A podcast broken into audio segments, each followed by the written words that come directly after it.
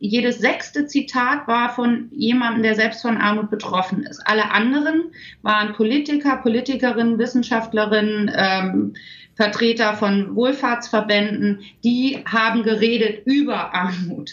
Äh, Menschen, die selbst davon betroffen waren, kamen eben vergleichsweise selten zu Wort und wirken dementsprechend, ja, ja, wie das, worüber man redet, aber nicht was jemand, der selbst redet. Das denke ich schon, dass das was ausmacht. Here is the new Berlin. Hier ist das neue Berlin. Aquí está el nuevo Berlin. Voici la nouvelle Berlin.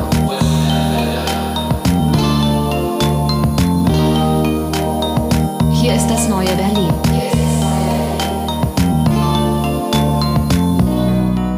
Hallo und herzlich willkommen zur 32. Folge von Das neue Berlin.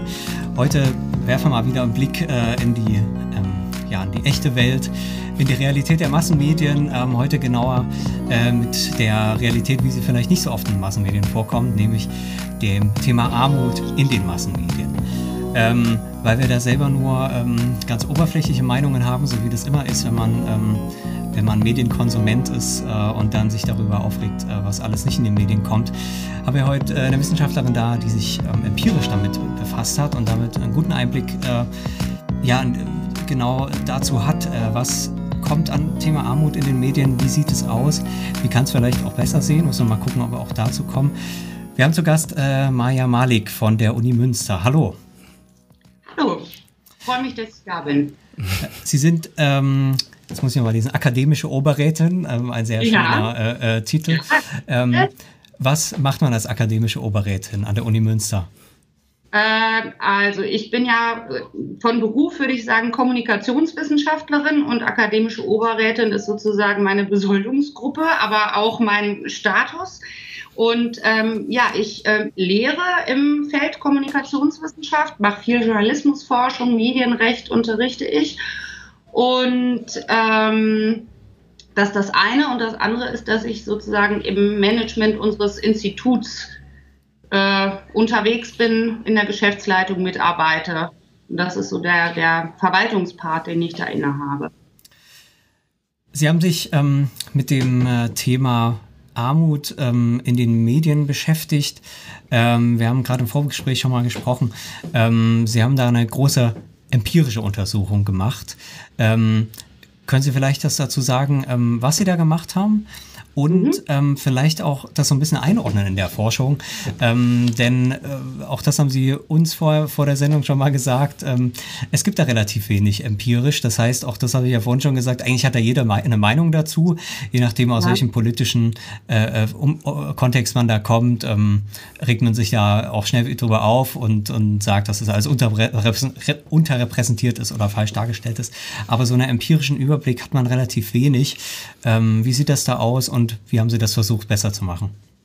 Das ist jetzt eine ganz große Frage. Also vielleicht fange ich erst einmal an, dass ich kurz sage, äh, wie ich rangegangen bin und schicke vorweg, das ist jetzt auch schon zehn Jahre her. 2009 hatte das äh, damalige Bundesministerium für Arbeit und Soziales eine Ausschreibung äh, gemacht und die wollten eine Studie haben, wie Armut und soziale Ausgrenzung in den Medien dargestellt wird. Ähm, ich habe dann sozusagen den Zuschlag bekommen und es ging da um eine Erhebung von der Berichterstattung in einem zwei-Wochen-Zeitraum. Es ging um 14 Tage.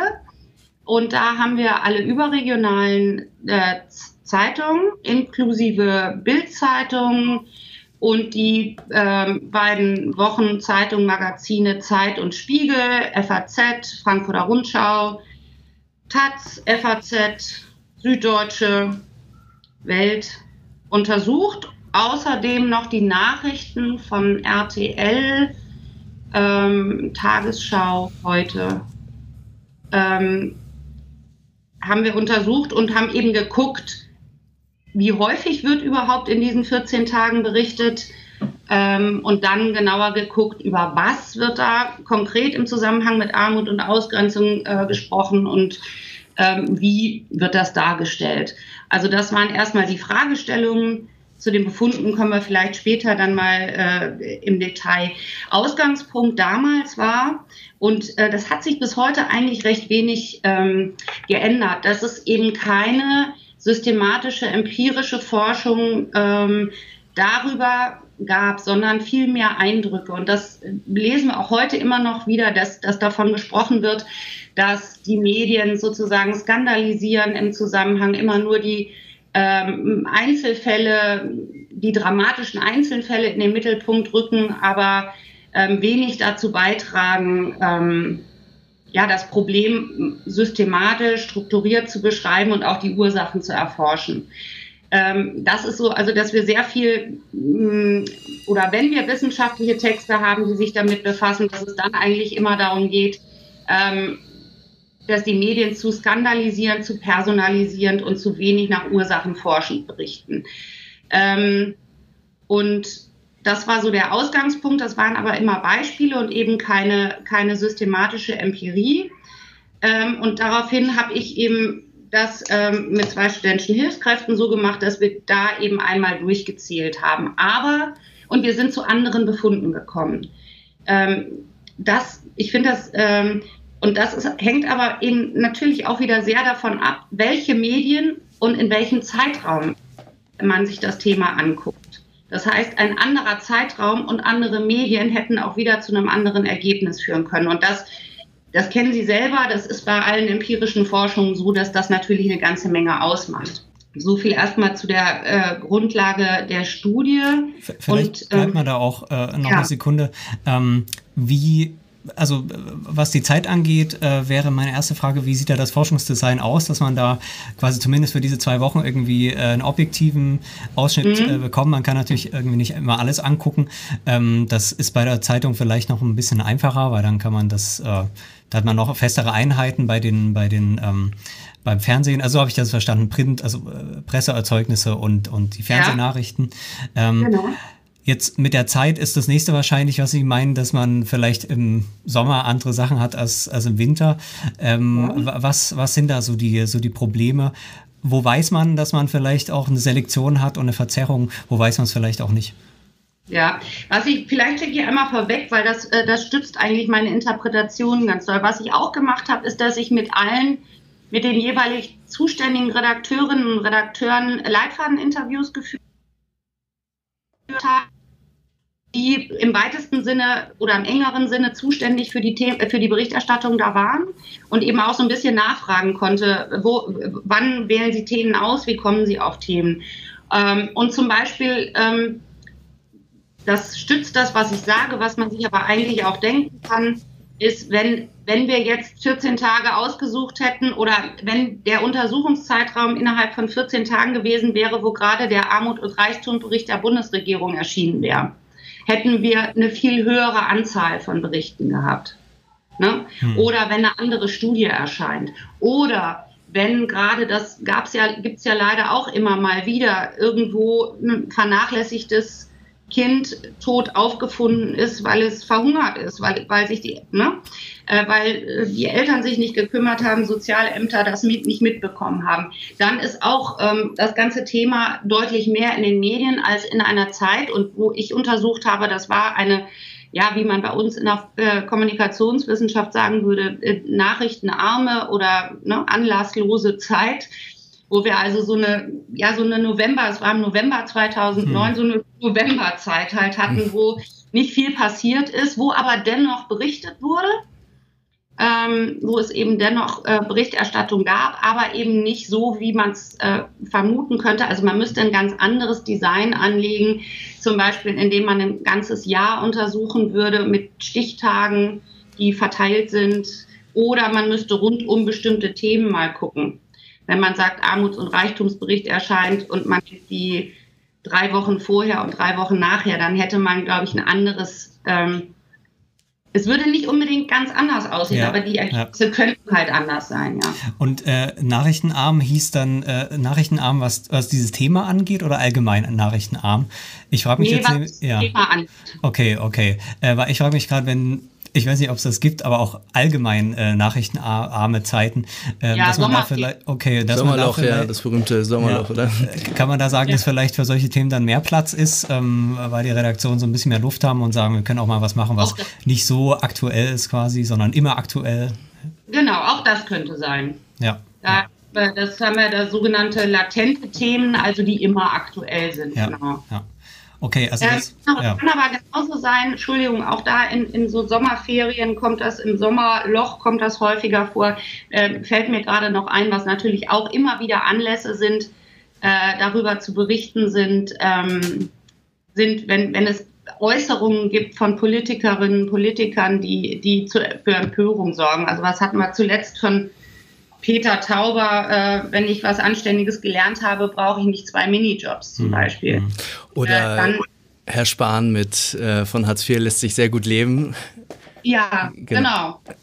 Ähm, und das sind dann, das sind dann wieder natürlich auch Zeiten, in denen dann äh, mehr berichtet wird, auch in den klassischen Nachrichtenmedien. Ne? Mhm.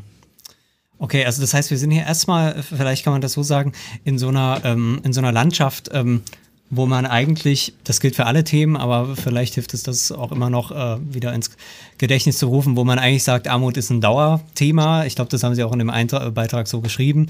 Ähm, mhm. Und ähm, seit Jahrzehnten äh, begleitet das eigentlich und, und ist so ein großes Problem, wo irgendwie man tagtäglich eigentlich wartet auch auf politische, politische Antworten. Ja. Das ist ja kein Riesenthema.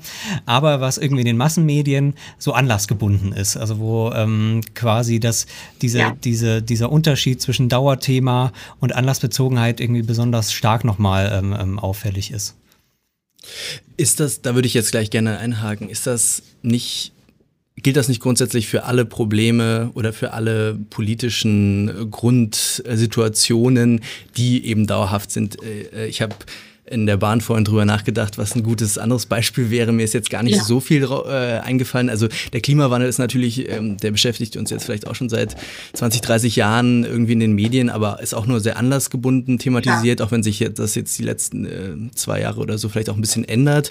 Ähm, auch so, so noch abseitigere Themen wie äh, ist jetzt wirklich sehr abseitig. Äh, die Überdüngung von Feldern ist mir eingefallen, dass, so, dass wir durch die Überdüngung von Feldern eigentlich eine permanente Gefahr haben, unser Grundwasser zu vergiften. wir können auch ja, wir können auch über den Zustand von Schulen sprechen. Genau. Mhm. Infrastrukturprobleme allgemein. Ja, Investitionsprobleme. Jetzt Themen ein, die sind oft, im Moment sind sie gerade viel auf der Agenda. Im Moment ist ja nun auch eine politisch unruhigere Zeit, wo vielleicht diese Themen dann doch wieder mehr auf die Agenda kommen. Aber wenn wir jetzt so mehr die letzten fünf Jahre in den Blick nehmen, dann, ähm, dann sind das alles solche Themen, die sozusagen bestimmte Zustände, äh, bestimmte äh, gesellschaftliche Bereiche betreffen, die halt dauerhaft auch irgendwie Probleme haben, äh, wo es aber immer einen Anlass braucht, um darüber zu berichten. Mhm. Ähm, das können wir genauso sehen mit der, also vielleicht, wenn wir da zu dem großen Bereich Armut äh, zurückkommen, dass das, wir können auch darüber reden, wie sind Minderheiten repräsentiert, mhm. grundsätzlich alle Minderheiten.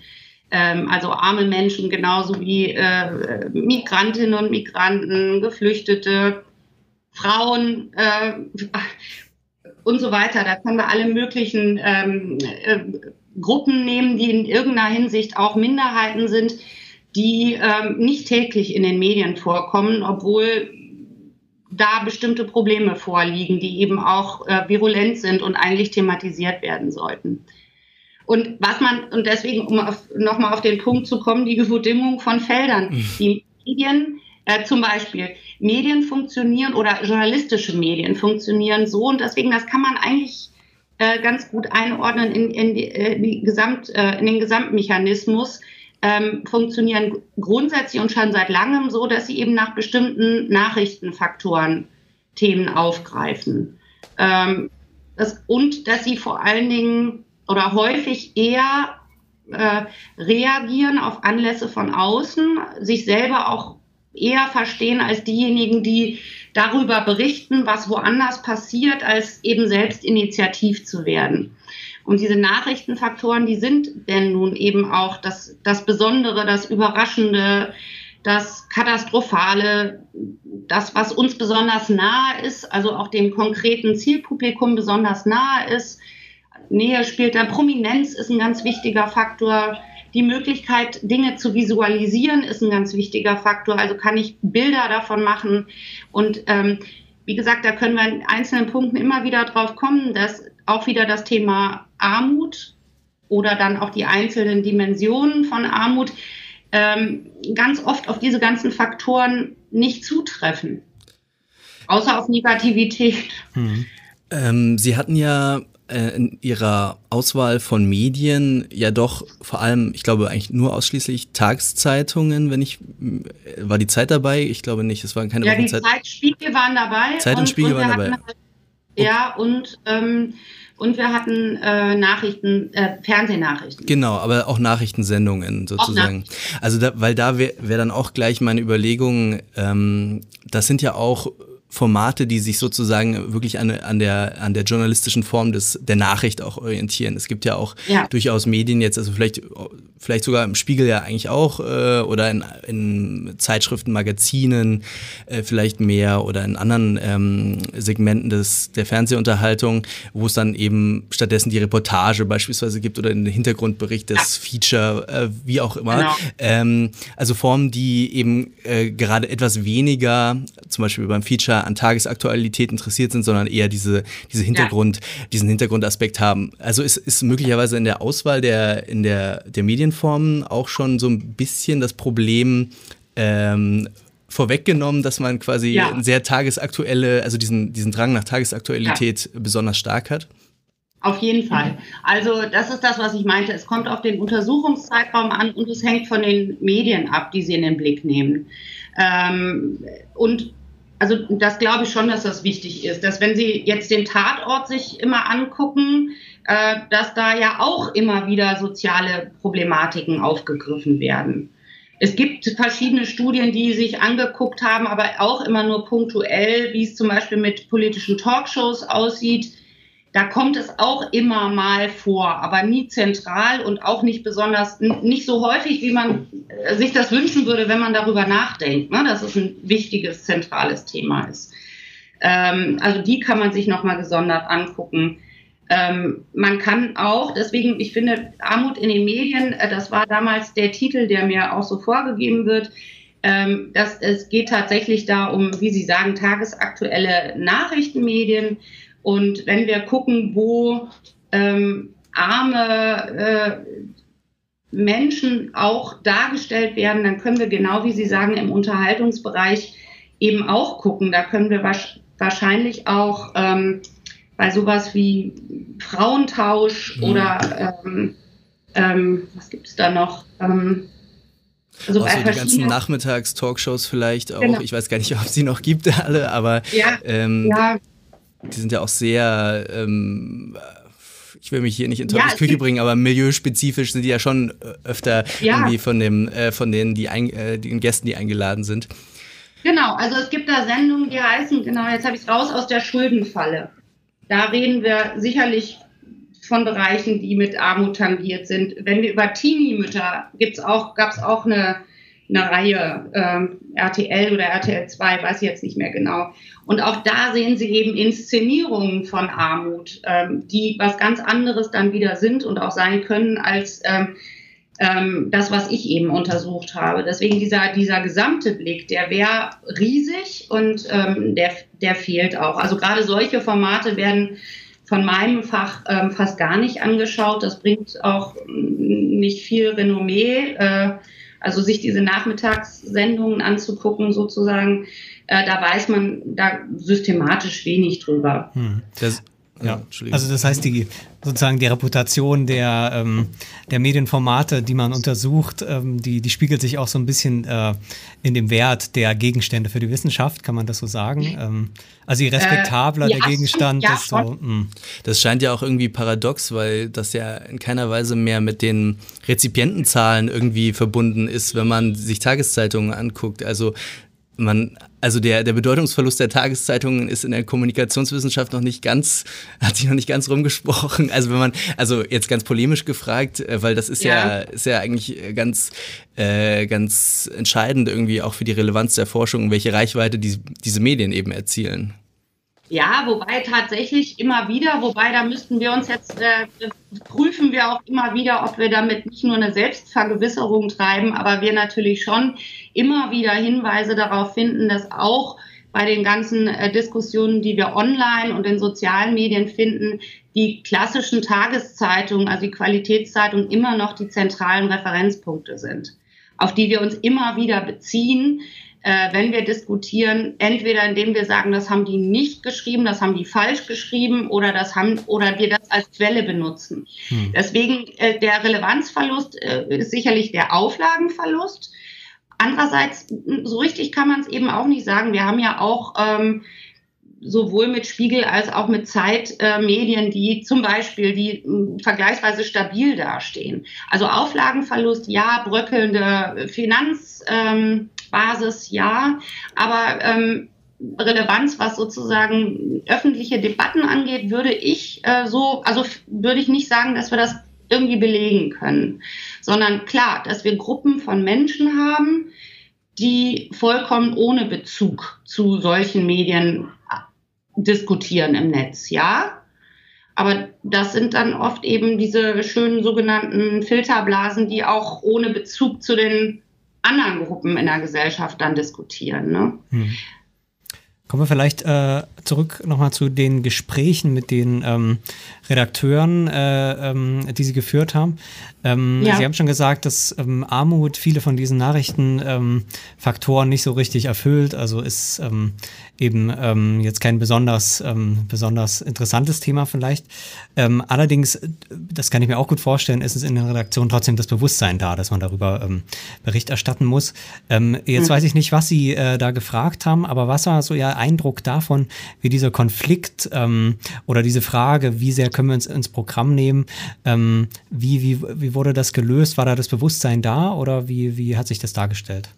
Ja, das ist ja unterschiedlich. Also das sind, sind überhaupt also auch ein wichtiger Punkt, warum bestimmt grundsätzlich bestimmte Themen in den in den redaktionellen Medien eben aufgegriffen werden oder nicht, ist tatsächlich oft erstens eine Frage der Institutionalisierung. Also gibt es eine Redakteurin oder einen Redakteur oder sogar ein ganzes Ressort, die sagt, das ist mein Thema und das behalte ich kontinuierlich im Blick und gucke, was da passiert.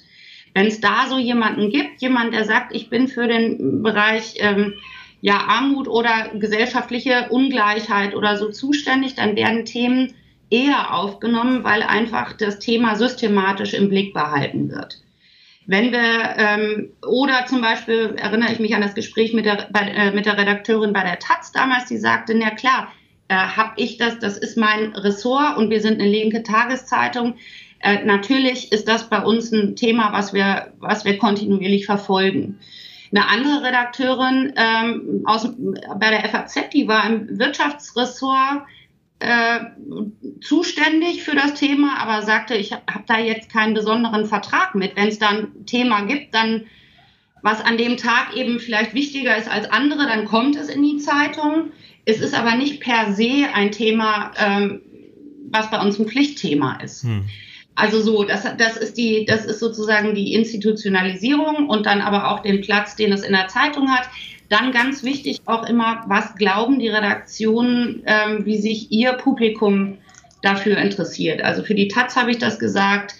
Äh, damals äh, Frankfurter Rundschau war noch in anderer Hand, aber die haben damals halt auch gesagt, ja, das ist für unsere, unsere Leserinnen und Leser ein wichtiges Thema, haben wir einen Blick drauf. Ne? Mhm. Ähm, also das macht definitiv was aus. Während zum Beispiel hier ähm, die ähm, von ZDF heute, damals die zuständige Redakteurin, sagte, ja, das muss schon, da war zum Beispiel der Aktualitätsdruck viel wichtiger. Mhm. Es muss was Tagesaktuelles sein. Und es muss auch was sein, wo ich ein Fernsehbild dazu kriege, sonst kann ich es nicht in die, Tage, in die Fernsehnachrichten nehmen.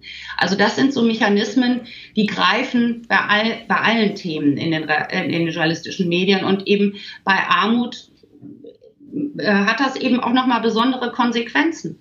Es ist nicht ganz leicht, wenn eine neue Studie rauskommt, die zum Beispiel ähm, ja, den Anteil von, von Kindern in ähm, Hartz-IV-Familien äh, oder die, die Anzahl von Kindern in Hartz-IV-Familien ähm, darstellt und äh, da bestimmte Statistiken zeigt, dann auch rauszufinden, wie kann ich das vernünftig bebildern und einordnen, wo kriege ich jetzt schnell eine Familie her, ähm, die äh, von Armut betroffen ist und sich gerne in den Heute-Nachrichten auch noch zeigt und am besten auch noch das Kind dazu.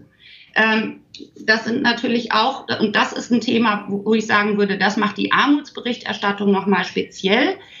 Ähm, dass es, glaube ich, nicht ganz einfach ist, Menschen zu finden, die eben sagen, ja, wir sprechen jetzt als von Armut betroffene Menschen, erzählen wir unsere Geschichte in den Medien und machen damit unser Gesicht und unseren Namen mit dem bringen wir mit dem Thema in Verbindung. Und deswegen fand ich dieses Hashtag unten, ähm, was ja im letzten Jahr von, vom Freitag initiiert wurde, mhm. da war das in meiner Wahrnehmung eins der ersten Male, dass ich ähm, doch so viele Menschen gesehen und deswegen, ähm, auch obwohl das dann vielleicht nicht so eine große Resonanz hatte, trotzdem einen ganz, ganz wichtigen Anfang dafür, ähm, zu sagen, ja, ich sage, das gehört zu meiner Biografie, arm zu sein oder arm gewesen zu sein, diese und jene äh, äh, Benachteiligungen zu haben und äh, bringe das mit, erzähle meine Geschichte selbstbewusst und bin eben nicht nur Gegenstand von Berichterstattung, was nämlich oft sonst der Fall ist. Hm. Sie haben vorhin gesagt, dass es natürlich auch äh, in dem Kopf der Journalistin oder des Journalisten äh, so ein bisschen das Publikum äh, gibt, ähm, für, mhm. für das man da äh, Bericht erstattet. Hat das was auch damit zu tun, dass jetzt vor allem natürlich bei den Medien, die Sie untersucht haben, ähm, arme, bildungsferne ähm, dass sie da in dem Publikum gar nicht stattfinden. Das vielleicht einmal in der Vorstellung. Auf der anderen Seite mhm. vielleicht das aber auch empirisch äh, einfach richtig ist, dass man, wenn man über Armut äh, spricht, nicht unbedingt jetzt, wenn man da irgendwie bei der Fahrzeitredakteurin ist, äh, über, über das eigene Publikum dann schreibt. Ähm. Mhm. Ähm, ja, ich glaube, dass es, ich glaube, dass es nicht so einfach ist, weil ähm, und das ist was, was man eigentlich diesem Thema immer vorweg schicken muss. Über was reden wir überhaupt, wenn wir über Armut reden? Ne? Armut ist ja total vielseitig. Ähm, und ähm, ich glaube, bei der, es ist jetzt vom Klischee her die FAZ vielleicht nicht, aber sowohl die Taz als auch die Süddeutsche, als auch mhm. der Spiegel und die Zeit äh, werden sicherlich eben auch von Leuten konsumiert, die in irgendeiner Form vielleicht gerade viel zu wenig Geld haben äh, oder viel zu wenig Teilhabe ähm, die aber einen entsprechenden Bildungshintergrund haben. Also deswegen, es ist ja, ist ja schon so, dass die Mediennutzung mehr mit Bildung und Milieu zusammenhängt. Natürlich muss man sich es auch leisten können oder wissen, dass man in die Stadtbücherei gehen kann, hm. um die Medien zu nutzen. Beziehungsweise heute durch Online ist das ja alles auch nochmal anders. Ne? Ähm, aber dadurch, dass, dass wir eben, dass der Zusammenhang zwischen zum Beispiel Bildung und Armut zwar stark ist, aber nicht ähm, ausschließlich, ähm, würde ich nicht sagen, dass, dass, dass dann keine armen Menschen auch diese Berichterstattung lesen. Hm. Ähm, ist es aber, das kann ja sein, dass Sie das auch äh, in den Interviews rausgefunden haben, aber trotzdem in den Köpfen, Köpfen so drin. Ich habe gerade noch gedacht, das ist natürlich auch ein Unterschied, vielleicht sind da die Öffentlich-Rechtlichen nochmal eine Sondersituation, weil mhm. die können sich ja in keinem Fall rausreden. Ähm, nee. Aber ist das trotzdem irgendwie so ein Problem, dass das ähm, ja unsexy ist, dass es irgendwie kein, kein Thema ist, über das man so wirklich gerne berichtet. Ähm, Oder es gerne die, liest. Äh. Ja, auf die Art und mhm. Weise kommen wir ja sicher auch äh, noch, äh, weil, das ja sicher Folgen hat, wie man dann darüber berichtet. Aber ja. dass man da überhaupt darüber berichtet, hat das irgendwie was, was so. Das, also, das habe ich so aus den Interviews überhaupt nicht rausgele mhm. äh, raushören können, sondern wirklich vor allen Dingen ähm, die Problematik, dass, ähm, also, oder dass das Publikum nicht interessiert sei, auch nicht, sondern mhm. wirklich mehr die Problematik, ähm, ähm, es kommen gar nicht immer Themen zu uns.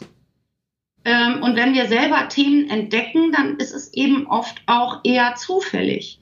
Auch da muss man dann davon reden, dass wenn wir, dass, dass auch Journalistinnen und Journalisten zwar leider viel zu oft in prekären Arbeitsverhältnissen leben, ähm, aber eben auch nicht so häufig eben selbst wirklich von Armut betroffen sind oder aus ihrem Umfeld ähm, mit, mit Menschen zu tun haben, die wirklich mit Armut betroffen, von Armut betroffen sind.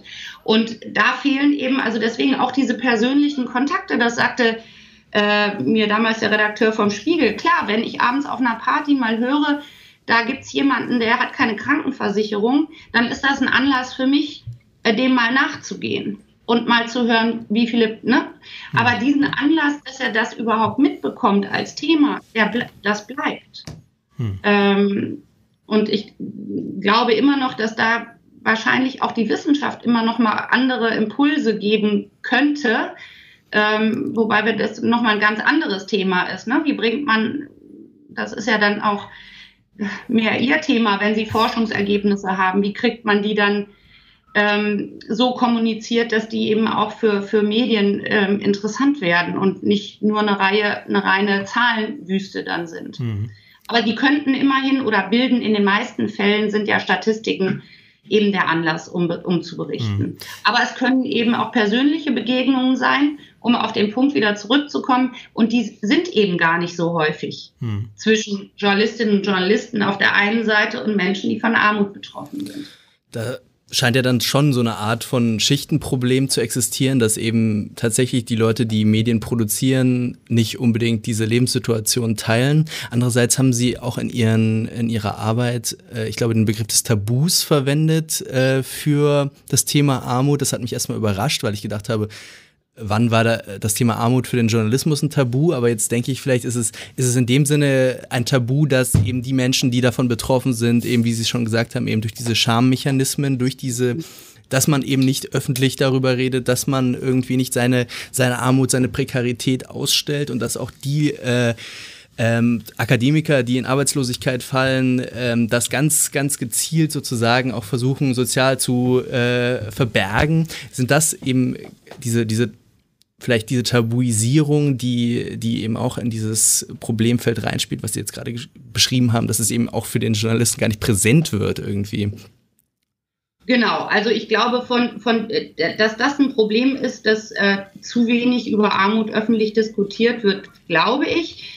Ähm, dass Sie sozusagen in meinem Text auf Tabu gestoßen sind, liegt, glaube ich, eher daran, dass, ähm, dass es ähm, nicht auch von mir, sondern von Autoren vorher eben den Vorwurf äh, häufiger gab, äh, Medien würden das bewusst tabuisieren oder würden es tabuisieren, das Thema. Und das glaube ich nämlich nicht. Ich mhm. glaube nicht, dass es sozusagen, wie es vielleicht noch früher war, noch viel früher, 50er, 60er Jahre, dass man gesagt hat, äh, Armut gibt es bei uns nicht, beziehungsweise äh, ist, ja, es ist kein Thema. Wir haben Wirtschaftswunder, alle kommen mit. Ähm, und es wird mehr oder weniger bewusst weggelassen, weil wir davon ausgehen, das gibt es bei uns nicht.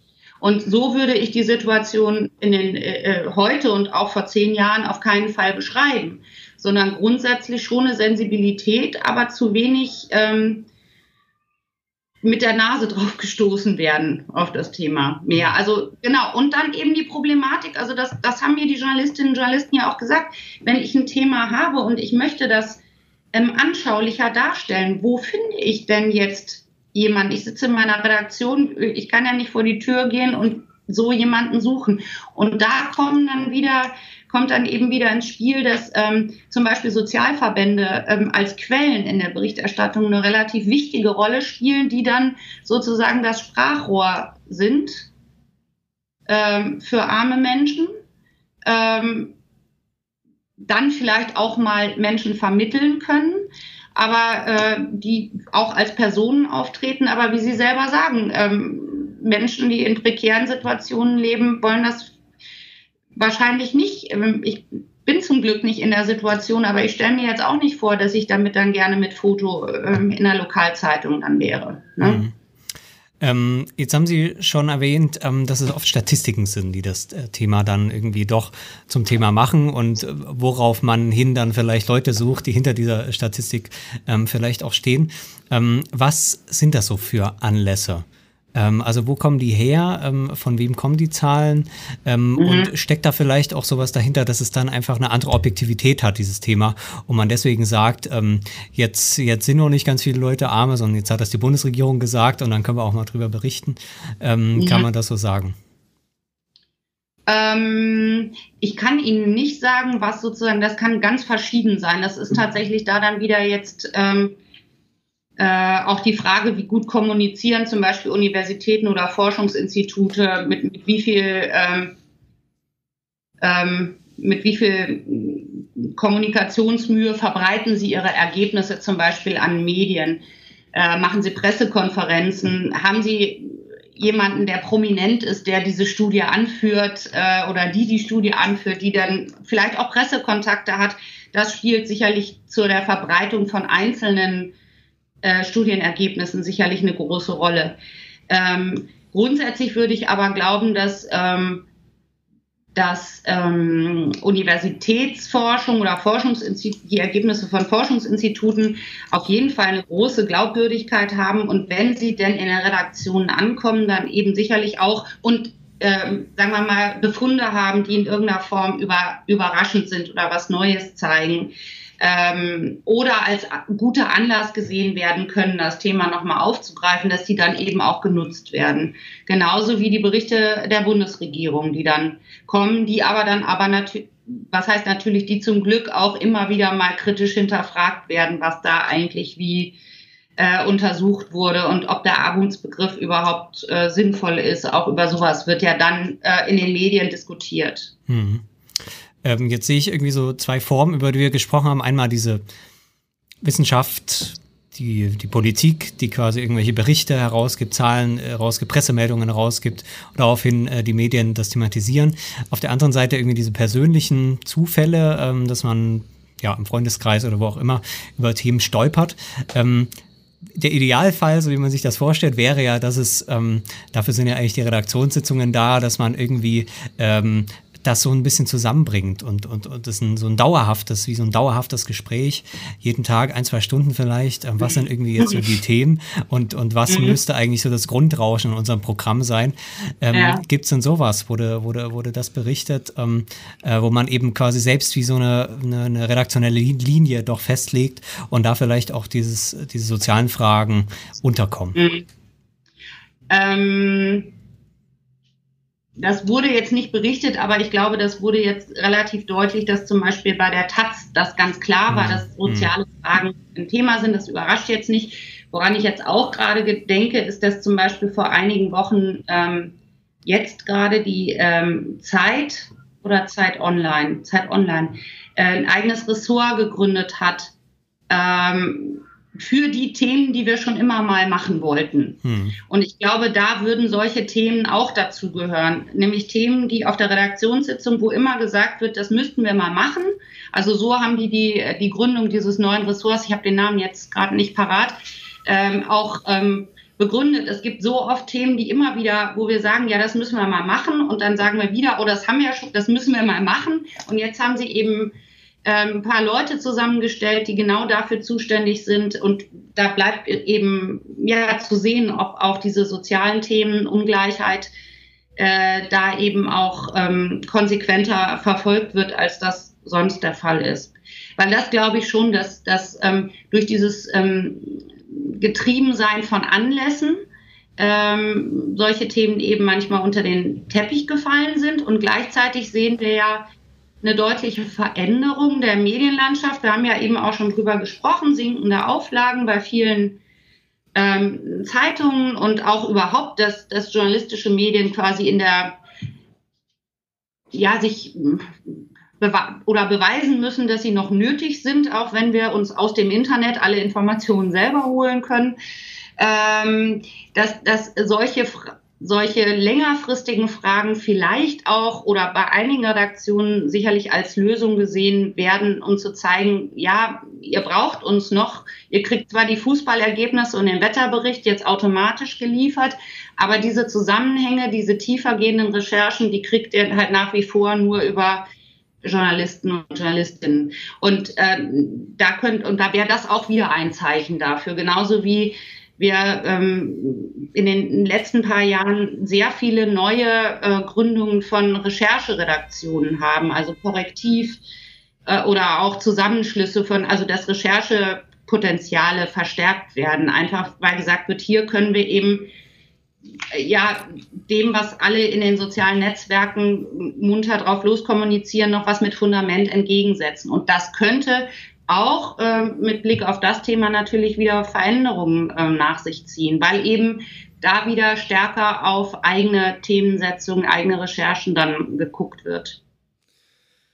Ganz grundsätzlich sind ja aber ähm, tiefergehende Recherchen, Hintergrunderläuterung, analytisches Verständnis sozusagen für Problemlagen, das sind ja auch journalistische Gütekriterien immer gewesen. Also das, das gehört ja auch zum Selbstverständnis der äh, großen Redaktionen, jetzt vielleicht nicht der Lokalzeitung so sehr, aber schon der, was weiß ich, beim Spiegel oder bei, bei der Zeit oder bei der Süddeutschen ja. oder bei der FAZ, gehört das ja schon zum Selbstverständnis und zum, ja. zum Ethos dazu. Und ähm, dass sozusagen die aktuelle Anlässe genommen werden, das, äh, das entspringt ja nicht unbedingt der journalistischen Faulheit äh, oder auch und auch nicht der äh, manchmal nicht mal mehr den, nicht mal unbedingt den fehlenden Ressourcen, sondern es, es, es muss noch irgendwas weiteres geben, was dazu führt, dass, ähm, dass äh, Themen immer so Konjunkturen durchmachen. Also ich meine, die, ja. die Medien haben ja auch ein, ein genuines Marktinteresse, eigene Themen zu setzen eigentlich. Sie müssen ja auch konkurrieren mit anderen Medien. Wie, wie kommt es, dass dass dann tatsächlich ähm, dass das irgendwie so, so schwach ist, äh, die eigene Themensetzung oder die, die originelle Recherchearbeit oder die, ähm, der, der tiefergehende Hintergrundbericht. Also mehr, ich, ich verstehe noch nicht so ganz, was eigentlich der, der, der, der Ursprung des Übels ist. Äh, also wenn er neben, neben, neben natürlich dem, dem ökonomischen Niedergang, dem äh, äh, den mhm. Rückgang der Anzeigenkunden und so weiter. Das sind natürlich große Probleme. Wenn die Redaktion aus zwei Leuten besteht, dann können die das natürlich nicht machen. Aber es gibt mhm. ja die mhm. großen Redaktionen und die haben ja auch ein Interesse daran und die verstehen sich ja auch so. Ja. Ähm, ich überlege gerade, ob das jetzt mehrere Fragen sind. Ich, ich glaube zum einen erstmal, dass sozusagen dieses sich an Aktuelles halten, sich an aktuelle Anlässe halten, dass das ähm, erstmal aus der G Geschichte des Journalismus selbst raus resultiert. Erstmal war die, ist Journalismus daraus entstanden, dass man tatsächlich ähm, informieren wollte darüber, was heute pa passiert ist. So. Ähm, das ist ja erstmal, und da nix, nicht, nicht unbedingt viele Hintergründe. Und das ist ja eine Entwicklung, die im Laufe der Zeit dazugekommen ist.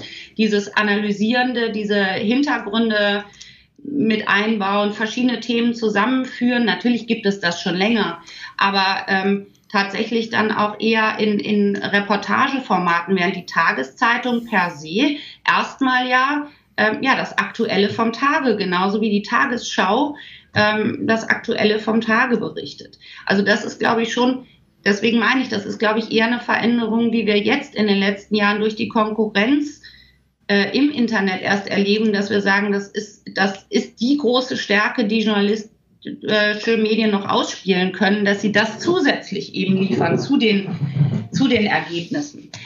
Ähm, nichtsdestotrotz, deswegen, das war der eine Teil der Frage, nichtsdestotrotz gibt es ja schon lange eben große Redaktionen, ähm, die auch Themen setzen ähm, von sich aus und ja, da wäre dann Ihre Frage, wenn ich es richtig verstehe, warum soziale Fragen so wenig? Zum Beispiel, also man könnte natürlich, also je nachdem, wie man, wie man die, äh, die äh, Wichtigkeit sozialer Fragen aktuell in Deutschland bewertet. Das ist ja auch eine politische mhm. Frage erstmal. Ich bewerte sie sicherlich hoch und ich würde mir sicherlich auch wünschen, dass sie mehr behandelt werden würde. Aber ähm, also wenn die Diagnose allgemein ist, dass, dass zu wenig hin Hintergrund erläutert wird, ähm, das wäre ja nochmal eine andere Frage. Wenn jetzt nur die Diagnose ist, dass äh, viel Hintergrund erläutert wird, aber zu wenig die soziale Frage. Da, also das sind ja zwei verschiedene Diagnosen. Genau. Da könnte ich jetzt auch erstmal zurückspielen und nochmal fragen, äh, welche These Sie eher vertreten würden. Ja, ich glaube, es werden schon viele Hintergründe erläutert und dann manchmal auch die soziale Frage. Und manchmal ist es, glaube ich, ein bisschen das Problem, wenn man selber ein Thema hat, was man für sehr wichtig erachtet. Man müsste jetzt noch mal genauer gucken im Vergleich mit anderen Themen, wie wenig ist das jetzt überhaupt. Ne? Also vielleicht noch mal anekdotisch zurück, als ich diese Studie gemacht habe für das äh, Bundesministerium. Ähm, hatten die sich andere Ergebnisse erhofft, glaube ich, als ich sie bekommen habe, weil ich aus diesen zwei äh, anlasslosen Novemberwochen bei diesen Medien, die mir vorgegeben waren, eben trotzdem sehen konnte, ja, es wird trotzdem berichtet und es wird auch über die Strukturen von Armut berichtet. Also es war nur wenig halt in den, es war nicht, aber es wurde berichtet und es gab auch, ich glaube, es waren ein Sechstel der Berichte, die ich damals hatte, die waren ohne einen besonderen Anlass. Ne? Und also das kam schon vor. Ähm, so dass man jetzt keine Medienschelte betreiben, also nicht, nicht berechtigterweise sagen konnte, deswegen sage ich, meine Ergebnisse stehen dann da in dem Gegensatz zu dem, was vorher sagen, die Medien tabuisieren entweder oder sie skandalisieren. Also es ist entweder ein ganz großes Drama oder es wird gar nicht berichtet. Und das ist mit Blick auf diese, reden wir mal von den überregionalen sogenannten Qualitätsmedien, glaub, kann man das, glaube ich, so nicht sagen, sondern ich glaube, wenn Sie jetzt kontinuierlich diese Zeitungen oder auch online durchblättern würden, werden Sie immer wieder was sehen. Äh, sowohl anlassbezogen als auch ohne Anlass. Also so dramatisch, dass es nicht vorkommt, ist es nicht.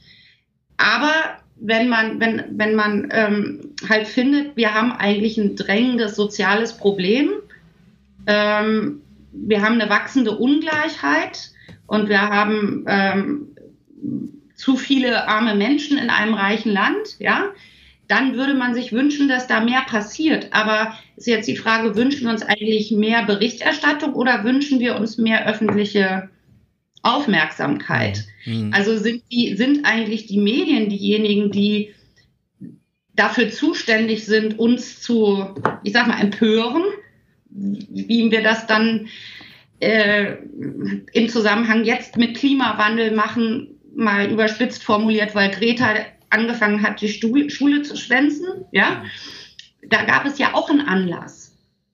Äh, als ich in der Grundschule war, hatten wir auch schon das, das Problem Klimaerwärmung. Hm. Äh, das, es gab ja jetzt auch einen Anlass und auch für die MeToo-Debatte gab es einen Anlass.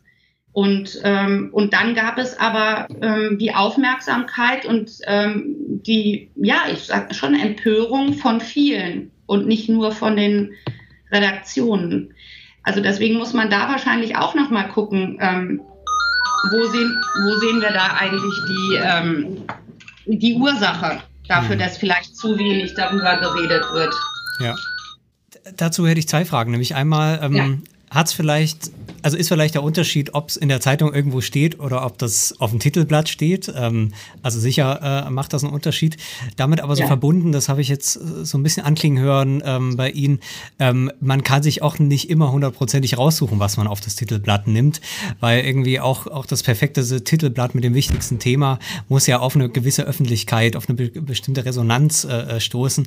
Bei dem Thema Umwelt ähm, erleben wir jetzt gerade, dass das dann funktioniert, dass man auch also, dass der Anlass eigentlich dauerhaft ist. Irgendwie ist so, mhm. ähm, so, ein, so ein Grundrauschen jetzt irgendwie so in der Debatte. Also könnte sich jetzt sozusagen die deutschen äh, Qualitätsredaktionen ähm, einigen und sagen, äh, das Umweltthema ist schön und gut, aber wir müssen irgendwie das vielleicht mit der sozialen Frage verbinden und wir machen jetzt mal eine Woche lang, äh, wenn jetzt ja. nicht ganz schlimme Sachen passieren, titeln wir jetzt von selbst auch ökosoziale Wende oder sowas. Ja, ähm, ja. Äh, ginge das und würde das was bewirken, selbst wenn jetzt irgendwie die Zeit noch nicht so reif dafür ist? Ist ja hypothetisch oh. gesprochen, aber. Ja, ja, sehr, sehr, ja, genau. Ja, ich, ich versuche das gerade mal ähm, in Gedanken, Gedanken durchzuspielen. Also ich, wenn ich jetzt journalistisch denke, würde immer denken, ich würde für die Titelseite dann immer aber den schon einen aktuellen Bezug suchen zu an etwas, an was ich anschließen kann. Mhm. Also zum Beispiel eine Frage, die einem dann durch den Kopf gehen kann, die man sich als Thema vornehmen könnte. Tatsächlich jetzt im Moment, wo wir alle ähm, ähm, besonders das Klima schützen wollen, dass man wirklich mal, und das ist, dass man sich wirklich fragt, welche Auswirkungen haben die Maßnahmen, über die wir jetzt gerade reden? Und das wäre ja dann eine Recherche und die wäre so, so neu, dass man sie vielleicht wirklich auf die Titelseite nehmen könnte, dass ich mir eine Familie suche, die mit sehr wenig Geld auskommen muss und mal wirklich gucke, was hat das für Auswirkungen, wenn diese ganzen Maßnahmen, über die wir jetzt gerade reden, ähm, wirklich umgesetzt werden. Also jemand, der sehr wenig Geld, das, sowas lese ich nicht, der sehr wenig Geld verdient und mit seinem Diesel eben nicht mehr zur Arbeit in die Stadt fahren kann. Das wird abstrakt in den Medien thematisiert. Aber dass ich mal konkret jemanden oder mehrere Menschen sehe, die mir zeigen, was ist eigentlich der soziale Aspekt daran, was wären vielleicht die sozialen Kosten, ohne dass ich das jetzt gegen, ich möchte das ja nicht gegeneinander auf. Ja. Ähm, wiegen. Und vielleicht möchten Journalistinnen und Journalisten das auch nicht. Aber ich glaube, das ist ja äh, äh, immer tatsächlich, verkneift, vielleicht verkneift man sich diese Frage manchmal auch. Weil wenn man sagt, wenn wir jetzt ähm, ähm, das Autofahren teurer machen, wenn wir das Fliegen viel teurer machen, wenn wir äh, Lebensmittel, die von weit her kommen, teurer machen, ähm, Heizen, Strom und so weiter, damit wir einfach weniger verbrauchen, hat es soziale Folgen. Ja. Ähm, und das thematisieren natürlich immer gerne diejenigen, die, die solche Veränderungen verhindern wollen. Aber konkret würde man jetzt das Ganze aus, dem, aus der Perspektive von Armut äh, betrachten, äh, müsste man die Frage auch stellen. Ne? Zum ja. Beispiel. Und damit könnte man dann auch äh, titeln. Ja, wir waren jetzt viel so bei diesen äh, ganzen Hintergründen, haben noch gar nicht über die Berichterstattung selber gesprochen. Ja. Ähm, jetzt haben Sie schon anklingen lassen, dass die so schlecht eigentlich gar nicht sah, dass da auch Hintergründe erläutert wurde. Strukturen, äh, können Sie dazu noch mal was sagen, ähm, warum diese Berichterstattung gar nicht so schlecht war, zumindest nicht so schlecht, schlecht äh, wie man das vielleicht äh, äh, ja aus dem Alltag heraus und aus so einer einfachen Medienschelte tun würde? Mhm, genau, also da war wirklich der Anlass, dass äh, dass die Medienschelte, die es eben äh, immer gab und auch heute noch gibt, dass gesagt wird, ähm, es wird eben ähm, wenig, es wird vielleicht berichtet, die Anzahl der ähm, von Armut betroffenen Kinder wächst, aber es wird dann äh, wenig darüber, äh, also der, das ist der Vorwurf, ne? es wird zu wenig ähm, ähm, thematisiert, woran es liegt. Dass das so ist und welche Folgen das hat und welche Lösungsvorschläge, also welche Lösungen es geben könnte. Und ähm, das glaube ich global gesehen, wenn man, wenn man jetzt auch wieder hier, würde ich mir auch wünschen, dass das noch mehr thematisiert und auch mehr öffentlich diskutiert würde. Aber ähm, bei den Medien, die ich da jetzt untersucht habe und und Sie haben ja jetzt aber eben auch gesehen, dass das eben vor allen Dingen die überregionale äh, Tagespresse war, die überhaupt in dem Untersuchungszeitraum da berichtet hatte. Da war es eben nicht nur so, dass diese kurze Meldungen hatten, Zahl der von Armut betroffenen Kinder ist wieder gestiegen, sondern dass es da dann eben schon auch ähm, darum ging, ähm, dass die Ursachen, wo, welche Ursachen es eben gibt, dass es einen großen Niedriglohnsektor gibt, als Beispiel ähm, oder dass, dass ähm, durch Vermögensverteilung, ähm, die sowieso schon da ist, eben die eine große Ungleichheit da ist und so weiter. Also das wird schon eben dann auch aufgegriffen in diesen Medien. Hm. Also das heißt, es ist jetzt kein, kein Mangel an, an, an ja, Kontext, Kontext könnte man ja sagen, äh, äh, äh Kontext da. In den Medien, die ich da untersucht habe, ja. nicht. Ja. So, äh, ganz global gesehen glaube ich schon, dass ähm, wenn wir jetzt von, von, von, einem, von einer allgemeinen Öffentlichkeit reden, dass wir alle nicht besonders äh, durch die Medien gut, besonders gut informiert sind über die ganzen Hintergründe. Das, da mhm. würde ich auch sagen, das stimmt schon. Aber ich würde jetzt nicht aus den Medien, die ich untersucht habe, nicht sagen können, die und die und die berichten nie den Kontext mhm. und mhm. so, das glaube ich, das glaube ich halt nicht. Also es hängt wahrscheinlich oder nein, es hängt ganz sicher, das war ein Ergebnis meiner Studie, ganz klar davon ab, welches Medium man nutzt. Ähm, ob man eben, und das ist ja auch nicht weiter überraschend, also ähm, dass, dass wir von den Medien, von den überregionalen Tageszeitungen zum Beispiel, dass wir da auch Hintergrundinformationen bekommen. Das ist nicht weiter überraschend. Hm. Während wenn ich jetzt äh, meine Lokalzeitung lese, das meistens nicht so groß gemacht wird. So. Ja, Ja, es ist dann auch eher eine Frage, was für ein Kontext. Ich denke jetzt vor allem an die Frage der Armutsdefinition. Das würde mich auch ja. insgesamt nochmal interessieren, weil ja. da ist ja irgendwie relativ viel Berichterstattung, beziehungsweise auch in der, in der Diskussion kann man dann oft über diese Definitionen sprechen. Ähm, das ist natürlich eine, äh, manchmal ein bisschen merkwürdig, wenn man ja denkt, okay, Armut sollte irgendwie auch was Selbstverständliches sein. Gleichzeitig ist es das nicht, sobald man eben in einem ja an der Frage von Politik ist, von, von, ja. von, von Finanzierung. Ähm, ja. Gleichzeitig habe ich aber auch das Gefühl manchmal, dass, dass es damit so, so abdriftet, so die Diskussion. Also ich habe auch schon jetzt auch in der Vorbereitung nochmal so eine Sendung gesehen ähm, aus dem Fernsehen, wo dann, es war glaube ich sogar auch eine Redakteurin von der FAZ, äh, die dann irgendwie ähm, das so vollkommen relativiert hat und, und sagte, das ist ja eine reine Definitionssache und ähm, äh, wenn man absolute Armut nimmt, ähm, dann, dann gibt es eigentlich in Deutschland gar keine Armut, dann gibt es nur in Afrika mhm. Armut und sowas. Ähm, so kann man das Thema natürlich auch abhandeln und hat auch einen Kontext ja. gegeben und eine Statistik gegeben, ja. aber gleichzeitig das eigentlich ähm, auf, aufgelöst. Ähm, haben, Sie, haben Sie sowas beachtet, dass das irgendwie über diese semantische Ebene und über diese Zahlenebene so zum Teil läuft? Also in der Studie, in der Studie nicht, weil ich mhm. habe tatsächlich Armut noch mal viel breiter, also in der, in, wenn, wenn man überhaupt erstmal guckt ähm, oder Medien durchsucht empirisch und sagt, ich will jetzt alle Berichte aufgreifen, ähm, in denen Armut irgendwie vorkommt, dann kann ich ja nicht, äh, dann kann ich ja nicht immer gucken, ob da eine, da liegt ja nie eine Armutsdefinition mhm. zugrunde, mhm. sondern da würde ich immer sagen, da wo ein Mangel an äh, ja existenziellen Gütern oder an Teilhabe, ne? Ähm, äh, sozusagen thematisiert wird. Ähm, ich bin mir nicht sicher, also und deswegen so eigentlich äh, ist mir das in der Berichterstattung bisher nicht aufgefallen, außer eben jetzt konkret und deswegen kann ich gut verstehen, dass Sie das jetzt gerade gesehen haben. Ist mir auch erst in der, jetzt in den letzten 14 Tagen wurde diese Definition absolute relative Armut aufgegriffen äh, in der Folge dieses Rezo-Videos, mhm. weil der ja eine Statistik verwandt hatte, um zu zeigen, dass äh, die Armut äh, gestiegen ist und dann die sozusagen die Entgegnung immer war, na ja, aber das ist ja nur die relative Armut und das Einkommen der Armen ist ja trotzdem gestiegen. Hm, hm. Also solange äh, die Leute nicht hungern, äh, sind sie auch nicht arm und solange sie nicht genau, also das aber das war ja tatsächlich keine journalistische, sondern das war ja eine politische Debatte, die auch von Journalisten mit Journalistin mitgeführt wurde, ne, klar. Aber äh, ich glaube, da ging es ja, das, das ist ja auf mehreren Ebenen eine politische Debatte äh, äh, gewesen.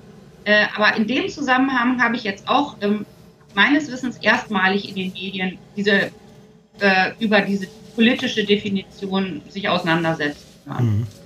Wie äh, stellt sich so die Mischung dar von Artikeln? Ähm, also ist es einmal ähm, jetzt quasi über den Anlass irgendwie so diese, diese Nachricht wirklich zu sagen, wir haben neue Zahlen und so und so ist der Stand der Armut? Ähm, oder ist es eben zum Beispiel diese, diese politische Debatte, ähm, zu fragen, okay, es ist vielleicht diese Zahl rausgekommen, aber was bedeutet das jetzt eigentlich politisch für dieses Land? Was muss getan werden? Was macht vielleicht die Bundesregierung falsch? Dritte ja. Kategorie, ähm, wir haben noch nicht darüber gesprochen, wie die, wie die Betroffenen dieser Armut ähm, ja. äh, vorkommen in den Artikeln. Kommen die mehr so als, ähm, also so haben Sie das vorhin so ein bisschen gesagt, fast gecastet äh, zu diesen Zahlen, dass man sagt, wir brauchen irgendwie noch ein paar Bilder. Mhm. Oder, oder geht man vielleicht auch andersrum und fragt, okay, ähm, ganz egal, was jetzt die Zahlen sind und wie die ganz genau äh, zu interpretieren sind statistisch, wir haben ja irgendwie Menschen in einer bestimmten äh, Lebenslage und berichten jetzt mal über die. Gibt es auch das? Bin, bin mir jetzt nicht ganz sicher, ob ich das äh, richtig verstehe. Also welche, über welche Menschengruppen am häufigsten berichtet wird im Zusammenhang mit Armut. Ähm, das ist dann relativ einfach. Das sind ähm, zu, zum ganz großen Teil Kinder. Also der Zusammenhang von Armut und Kindern kommt besonders häufig vor. Ähm, oder kam in meinen Zahlen damals besonders häufig vor. Ne? Und dann, äh, da, waren, da waren das 40 Prozent ähm, und äh, dann, dann hat sich das schon ziemlich zerfasert. Da hatten wir mal Familien als von Armut betroffene, alte Menschen, das haben wir, da erinnern wir uns jetzt aber auch alle dran, ne? Mhm. Arbeitslose, äh, Migrantinnen und Migranten, ähm, dann noch weniger ist Zusammenhang von Krankheit und Armut. Ähm, Wohnungslose werden ganz besonders selten thematisiert. Alleinerziehende kommen immer mal wieder vor. Ne? gering qualifizierte Zusammenhang von Bildung und Armut kommt immer mal wieder vor. Und das hängt dann sicherlich auch von den jeweiligen Studien ab. Also um was ging es da gerade, was, was da gemacht wird? Ja, Niedriglohnsektor.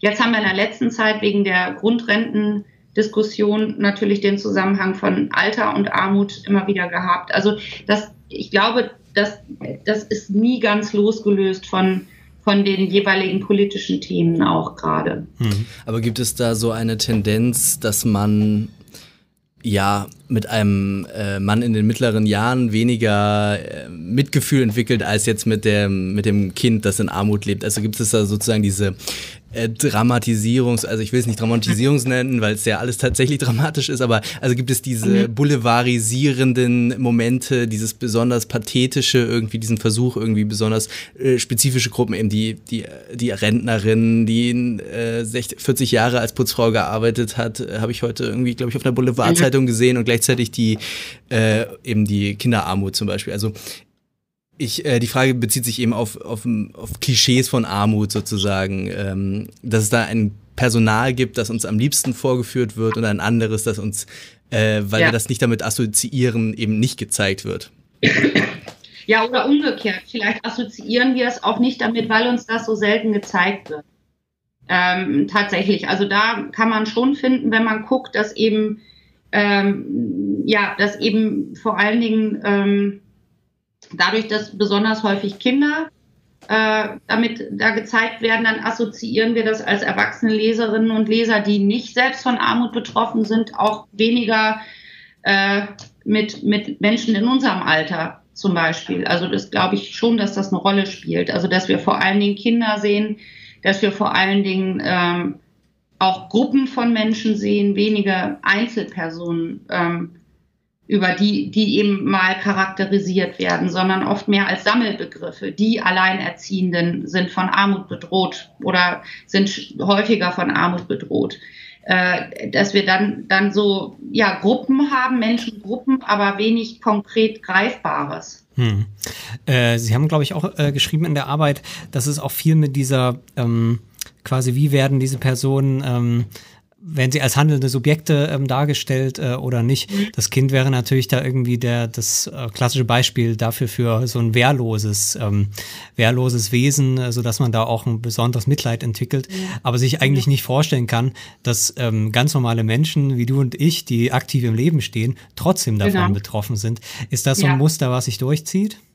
Ja, also und zwar, ich glaube nicht mit Absicht, sondern dass, dass tatsächlich, ähm, ähm, dass das so entsteht, weil erstmal entweder wird über abstrakte Gruppen, da werden Menschen wie du und ich sind da, kommen da drin vor, aber die sind dann so wenig anschaulich, dass wir uns nicht damit verbinden. Ähm, oder wenn Einzelpersonen vorkommen, wie gesagt, also die Wehrlosigkeit oder das, dass ich geschrieben habe, sie kommen einem eher als Opfer vor, liegt dann wirklich daran, dass sie selten selbst zu Wort kommen. Wenn man sich, äh, ich habe mir die Artikel damals angeschaut, ähm, und auch die Fernsehberichterstattung, von wem kommt wirklich wörtliche Zitate. Dann war nur jedes sechste Zitat war von jemandem, der selbst von Armut betroffen ist. Alle anderen waren Politiker, Politikerinnen, Wissenschaftlerinnen, ähm, Vertreter von Wohlfahrtsverbänden, die haben geredet über Armut. Äh, Menschen, die selbst davon betroffen waren, kamen eben vergleichsweise selten zu Wort und wirken dementsprechend ja, ja, wie das, worüber man redet, mhm. aber nicht was jemand, der selbst redet. Das denke ich schon, dass das was ausmacht. Mhm. Und da sehen Sie auch quasi jetzt gar nicht so, so ein politisches Problem, sondern wenn das die Wissenschaft und die Verbände auch betrifft, dann ist es tatsächlich irgendwie eher so, dass Armut ähm, was ist über das Organisation, also das ist sozusagen ein Problem von Organisationen, mit dem sie sich, also in der, in der Mediendarstellung, mit dem sie sich dann mhm. beschäftigen müssen und dann kommt am Rande irgendwie auch ähm, das vor, was das de facto bedeutet. Aber man mhm. geht eben nicht, nicht anders herum und, und fängt quasi nicht bei, bei den Schicksalen an. Äh, oder mhm. Schicksal ist eigentlich ja auch schon falsch gesagt, bei den ganz normalen Lebensrealitäten ähm, und fragt dann, wer ist jetzt dafür verantwortlich, dass dieser Alltag irgendwie so hart ist und ähm, ja. es eigentlich nicht sein müsste. Das ist quasi eine Form, die eher selten zu finden ist. Genau. Und ich glaube, das wäre sozusagen ja äh, der Weg, ähm, wie man auch nochmal eine ganz andere Berichterstattung machen könnte, die aber auch wie gesagt, ganz selten mal vorkommt. Also es, es gab mal, ich glaube, das war RTL, die haben zum Beispiel eine Reihe gemacht, da hat mal jemand äh, dann wirklich selber mal vier Wochen als Obdachloser gelebt oder hat mal selber, ich überlege, das gab, war dann, sogar habe ich das in der Lokalzeitung, hat man gesagt, okay, ich lebe jetzt mal für drei Monate mit Hartz IV Geld und schreib mal auf, was das bedeutet. Ne? Hm. Das ist natürlich immer noch nicht dasselbe, weil dann die Reporter selber sich in die künstliche Lage versetzen. Ja. Ähm, aber immerhin wird es sozusagen anschaulicher. Wie gesagt, die Frage ist immer, wie leicht ist es? Und nach dem, was mir die äh, Journalistinnen und Journalisten gesagt haben, ist es eben nicht so leicht zu sagen, ähm, ich begleite jetzt mal eine Familie konsequent äh, oder ein einen Menschen im mittleren Alter mit einer guten Ausbildung, der eben trotzdem ähm, arm geworden ist oder arm geblieben ist. Ähm, und schau mal, ja, wie die Lebensrealität dann aussieht und mhm. ähm, wo sich sozusagen auch die, äh, und auch das ist ja immer das Schwierige dabei, Lebensrealität einerseits, aber man muss ja die Verbindung eben zu den Ursachen auch immer herstellen. Mhm. Und dann muss man wieder weg von der einzelnen Person. Ja. Ähm, so ein Widerspruch, ähm, der mir aufgefallen ist, ähm, jetzt haben Sie herausgefunden, dass die, die Ursachen thematisiert werden, ähm, dass es auch ähm, sozusagen, also vielleicht nicht, nicht aktiv diese Person dargestellt werden, aber zumindest ähm, auch die, die Zuständigkeit von Organisationen in jedem Fall, der Politik, der Wissenschaft oder wem auch immer dargestellt wird. Jetzt habe ich mich gefragt, irgendwie hat man ja trotzdem auch im Alltag dieses, diese Selbstverantwortlichkeit für Leute und, und man doch auch mhm. sagen könnte, ähm, die, die Leute sind selbst dran schuld. Das ist ja auch durch auch was, was man glauben kann. Ist das was, das, das merkwürdigerweise dann relativ wenig in den in Massenmedien in dieser Plumpheit vorkommt? Ist da irgendwie so ein Widerspruch oder ähm, kommt das also auch? Ich habe ich hab es tatsächlich in meiner Untersuchung und ich habe so ein paar äh, seitdem in den letzten Jahren immer wieder auch mit Studierenden ähm, kleinere Analysen gemacht, ähm, was wir in den Medien ähm, nicht gefunden haben. Mhm. Also dass die, die äh, vielleicht hat sich da auch so ein bisschen der gesellschaftliche Blick auch verändert. Also dass ähm, die Verantwortung für, auch für Ungleichheit häufiger äh, dem System als dem Einzelnen zugeschrieben wird. Abgesehen davon, ich glaube, wir müssen von so, und vielleicht sind das die Sachen, woher unser Eindruck kommt, natürlich gibt es immer wieder diese Skandalberichterstattung, äh, keine Ahnung, die Bildzeitung findet einen Hartz-IV-Empfänger, der auf Mallorca glücklich in Saus und Braus lebt, so ungefähr. Das sind ja dann die die, die ähm, diese Einzelfälle, die dann skandalisiert werden. Ähm, aber ansonsten ist mir das eigentlich wenig aufgefallen, sondern mehr ähm, eine Haltung, die, äh, auch da muss man sich fragen, ob das die richtige ist, eine eher mitleidige Haltung. Und auch das ist ja äh, tatsächlich immer die Frage, ob das die, ja, eine gute Haltung ist. Hm. Ich habe jetzt nochmal überlegt, ähm, ob die Kritik, die, die sich in dieser, dieser Analyse der Medien ähm, zeigt, ob die jetzt nur Sinn macht, solange man irgendwie eine politische Gericht, ein politisches Interesse verbindet. Also wenn man sagt, okay, Armut ist eins unserer drängendsten gesellschaftlichen Probleme, dann äh, macht das der Journalismus nicht richtig. Äh, dann kann man aber natürlich dann immer dagegenhalten, okay, der, der klassische FAZ-Leser oder was weiß ich, der, der Advokat des Teufels, den ich jetzt mir ausdenke, der sagt, okay, wir reden eigentlich viel zu wenig über Unternehmertum oder wir reden viel zu wenig über ähm, äh, naturverbundene esoterische Werte oder die ja, Reinheit des ja. Volkskörpers oder so. Also das sind ja immer Sa äh, Fragen, die, die, die, die sich eben äh, dann ähm, sehr schnell wieder subjektivieren lassen und sagen, okay, das ist deine persönliche Meinung, aber ich finde eigentlich ganz gut, dass es eher Börsenwerte sind und nicht jeden Tag eine Reportage über Armut.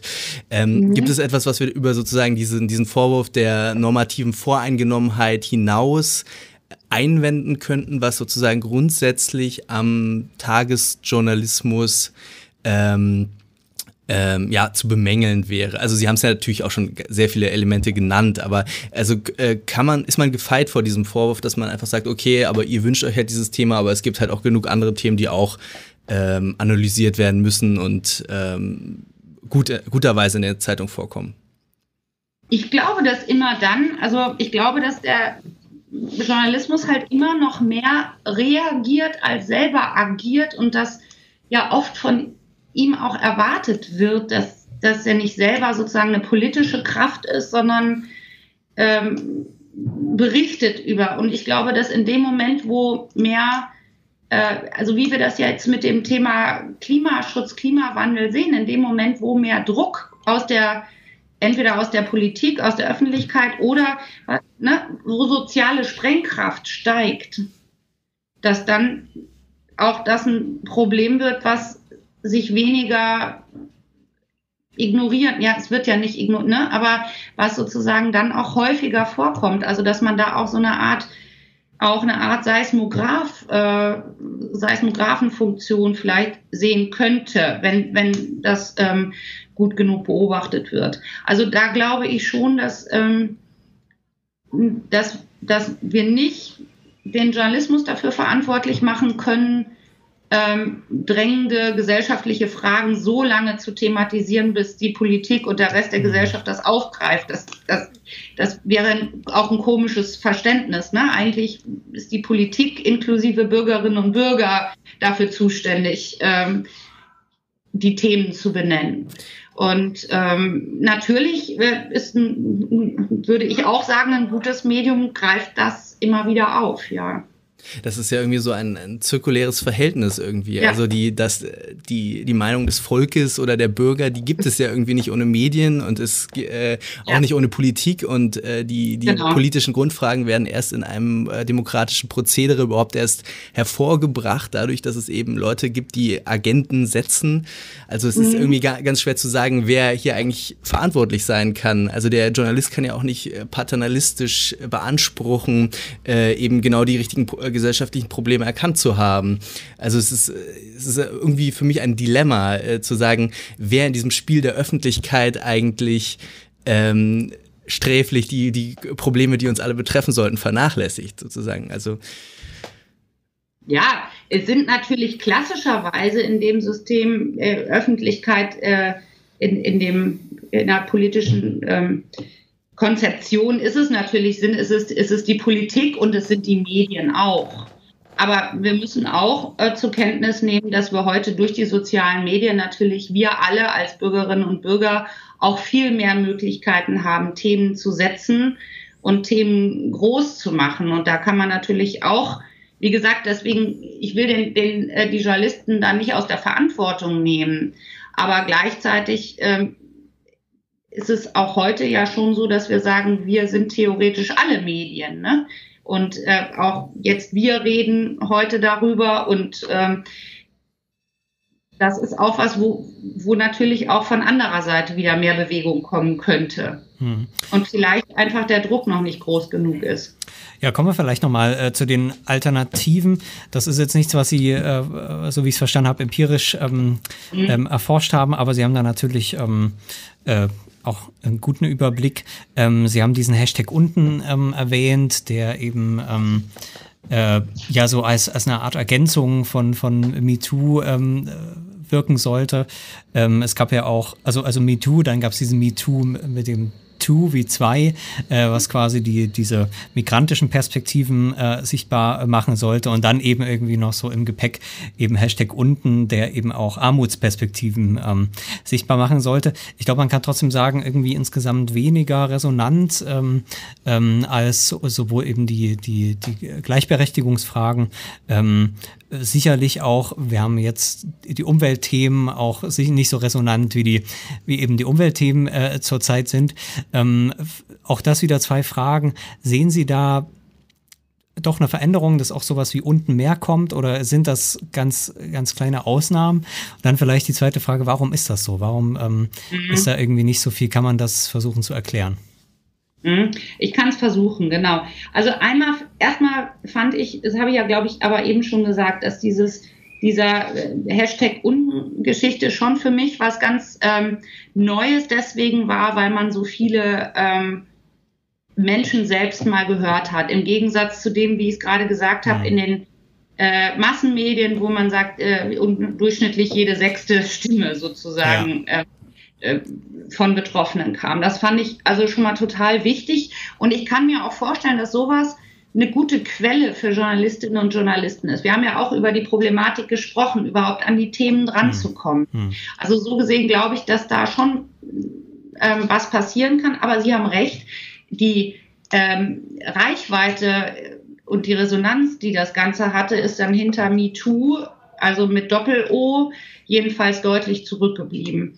Und da habe ich auch so ein bisschen überlegt, ähm, ähm, ob das, ich glaube schon, dass die Themen einfach grundsätzlich anders sind, weil bei MeToo trotz allem und immer dann, wenn es in die Massenmedien auch gekommen ist, ein Nachrichtenfaktor hatte, der äh, ja, der den Medienmechanismen echt gut in die Hände spielt, nämlich es gab viele Prominente, hm.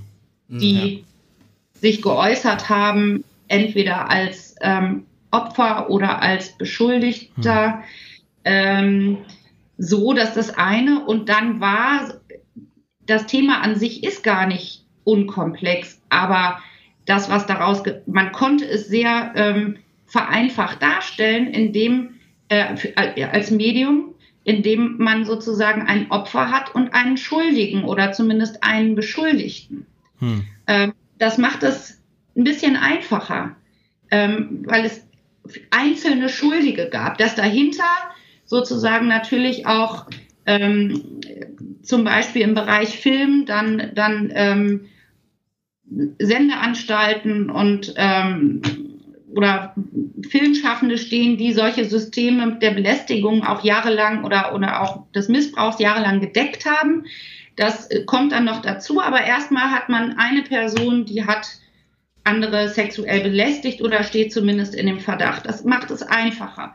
Ähm, bei Armut ist es nicht so einfach, weil die Ursachen in der Regel kommen, also für jeden Einzelnen ganz selten so sind, dass er sagt, ich hatte alles und dann ist alles mhm. abgebrannt, mhm. dann hatte ich gar nichts mehr. So ist es bei uns ja heute ganz so einfach nicht mehr, meistens. Und äh, das lässt sich, glaube ich, auch nicht so einfach darstellen und so einfach auch dann ähm, ja massenmedial auf, mit, mit Aufmerksamkeit ähm, ja verkaufen, wollte ich gerade schon sagen, aber auch verbreiten. Das mhm. wäre mein Erklärungsversuch dafür warum wir da so unter, einen unterschiedlichen Ausgang hatten, hm. dieser beiden Kampagnen. Jetzt ist ja die Konzentration gerade auf, auf die Organisationen, die dann Definitionen geben, die den Überblick geben, die Gründe ja. geben, warum das so ist, ist ja im Prinzip eine Lösung dieses Problems, wenn man dann sagen kann, ich kann mir nicht diese ganzen einzelnen traurigen Schicksale angucken, sondern ich kann die Bundesregierung fragen und die hat dann Gründe, warum das so und so viele Leute betrifft. Ähm, jetzt hatten wir schon den Punkt, dass es vielleicht auch nicht die Lösung ist. Ähm, was könnte dann eine Form sein? Sie haben das vorhin schon so ein bisschen angesprochen, dass man tatsächlich doch von diesen komplexen äh, Schicksalen ähm, ausgeht und dann trotzdem versucht, zu einer Generalisierung da zu finden, doch vielleicht ähm, dieses Schicksal in einen größeren Zusammenhang einordnen. Ist das den Weg, den man irgendwie gehen sollte dann? Ja, das glaube ich schon. Und ich habe auch hier und da, habe ich jetzt leider auch nicht mehr mir zur Hand gehabt. Es gibt immer mal wieder gerade sowas wie SZ-Magazin, Zeitmagazin, beispielsweise machen bestimmt auch andere Reportagen, in denen zum Beispiel einzelne, ich erinnere mich an eine äh, Reportage über eine Alleinerziehende, wie die ihren Spagat mit wenig Geld und Kindern und äh, schlecht bezahlten Teilzeitjob hinbekommen hat wo, wo immer wieder berichtet wurde über diese einzelne Frau und dann aber auch dann wieder diese Abschnitte kommen, wo dann drin steht, äh, sozusagen, wie viele davon betroffen sind, was Ursachen sind, ähm, was Lösungsansätze sein könnten. Also da glaube ich schon, dass das ein beispielsweise ein Weg wäre, ähm, ja, genauso wie es auch einfacher manchmal sein kann, Menschen zu erreichen, wenn man Dinge filmisch umsetzen kann. Hm. Ne? Also das glaube ich schon, dass so diese Kombination aus ähm, die Strukturen berichten, was zwangsläufig abstrakt ist, aber dann auch zeigen, was bedeutet das konkret an einem Beispiel oder an mehreren Beispielen, dass das auch hilft, uns zu berühren. Also weil alle diejenigen, die in den äh, ja, Medien auch gute Berichte über die Strukturen von Armut zum Beispiel jetzt lesen, online oder offline, äh, wenn wir nicht selber betroffen sind davon, ist immer die Frage, wie sehr erreicht uns das auch und als wie drängend ähm, ähm, scheint uns dann das Problem. Ja. Und ich glaube auch, dass es deswegen auch nicht ganz verkehrt ist, dass immer wieder Kinder im Mittelpunkt stehen bei der Berichterstattung über Armut, weil man einfach da dann noch leichter sagen kann, äh, und hier haben wir einfach das Problem, die haben von Anfang an ja die anderen haben vielleicht auch von Anfang an keine Chance gehabt, aber hier könnten wir vielleicht noch was ändern, wenn wir jetzt handeln. Ne? Da kann das im Prinzip auch niemand behaupten, dass sie, ähm, dass sie selbst schuld sind, vielleicht. genau, ähm, ja. Vielleicht noch äh, zum Abschluss ähm, so eine Frage, ähm, wie Sie das Thema sehen als sozusagen Ausbilderin, ähm, als Kommunikationswissenschaftlerin ähm, haben Sie ja dann natürlich auch werdende Journalistinnen, Journalisten ähm, im Seminar äh, äh, sitzen. Ähm, haben Sie da den Eindruck, dass da ähm, vielleicht sich auch in der ja, an dem Selbstbewusstsein ähm, was ändert, vielleicht auch ähm, nicht mehr den ja, den, den rein Konjunkturen des Aufmerksamkeitsmarktes sich auszuliefern, sondern vielleicht auch zu sagen, gerade wenn wir das Bild ähm, des Journalisten irgendwie neu definieren können jetzt, ähm, weil wir einfach eine neue mhm. Medienlandschaft haben, können wir dann nicht auch selbstbewusster ähm, äh, so journalistische Ideale vertreten, wie Sie es eingangs ähm, erwähnt haben, dass man eben selber die Themen setzt, selber analysiert und eben nicht nur ähm, sich von bestimmten Anlässen äh, abhängig mhm. macht. Sehen Sie das oder ist es doch eher recht klassisch, was Sie da so ähm, an Antworten vielleicht bekommen im Seminar? Ja, ich glaube, das ist weder, weder noch, weil wir tatsächlich als Kommunikationswissenschaftler keine klassische Journalistenausbildung machen, mhm. äh, äh, sondern die äh, Studierenden bei uns in sehr viele verschiedene Bereiche hinterhergehen. Ähm, ich kann aber vielleicht umgekehrt sagen, wenn wir haben, es gibt zum Beispiel ein Institut in Dortmund, Journalist, die Journalistik explizit machen. Und die haben zum Beispiel permanent Seminare, äh, die die vergessenen Themen der Medien recherchieren. Und da steht auch sowas regelmäßig drauf. Ähm, das heißt, das, das Bewusstsein, glaube ich, ist definitiv schon da. Aber ich kann jetzt nicht von meinen konkreten Studierenden darauf ja. schließen, weil da viele auch ganz andere Berufsziele ja, haben. Ja, wunderbar. Dann haben wir, glaube ich, einen äh, guten Überblick bekommen, ähm, was so der Stand ist. Gehen, glaube ich, auch nicht ähm, äh, ganz niedergeschlagen aus dem Gespräch. Das wäre ja auch ähm, schade. Ähm, herzlichen Dank ähm, für die ähm, aufschlussreichen Antworten. Ja, danke. Ich danke Ihnen. Hat Spaß gemacht. Ja, das freut uns sehr. Ähm, dann äh, heißt es nochmal immer schön teilen unsere Episode ähm, und äh, weitererzählen, wenn es gefallen hat. Bis zur nächsten Folge bei Das Neue Berlin. Tschüss. Tschüss.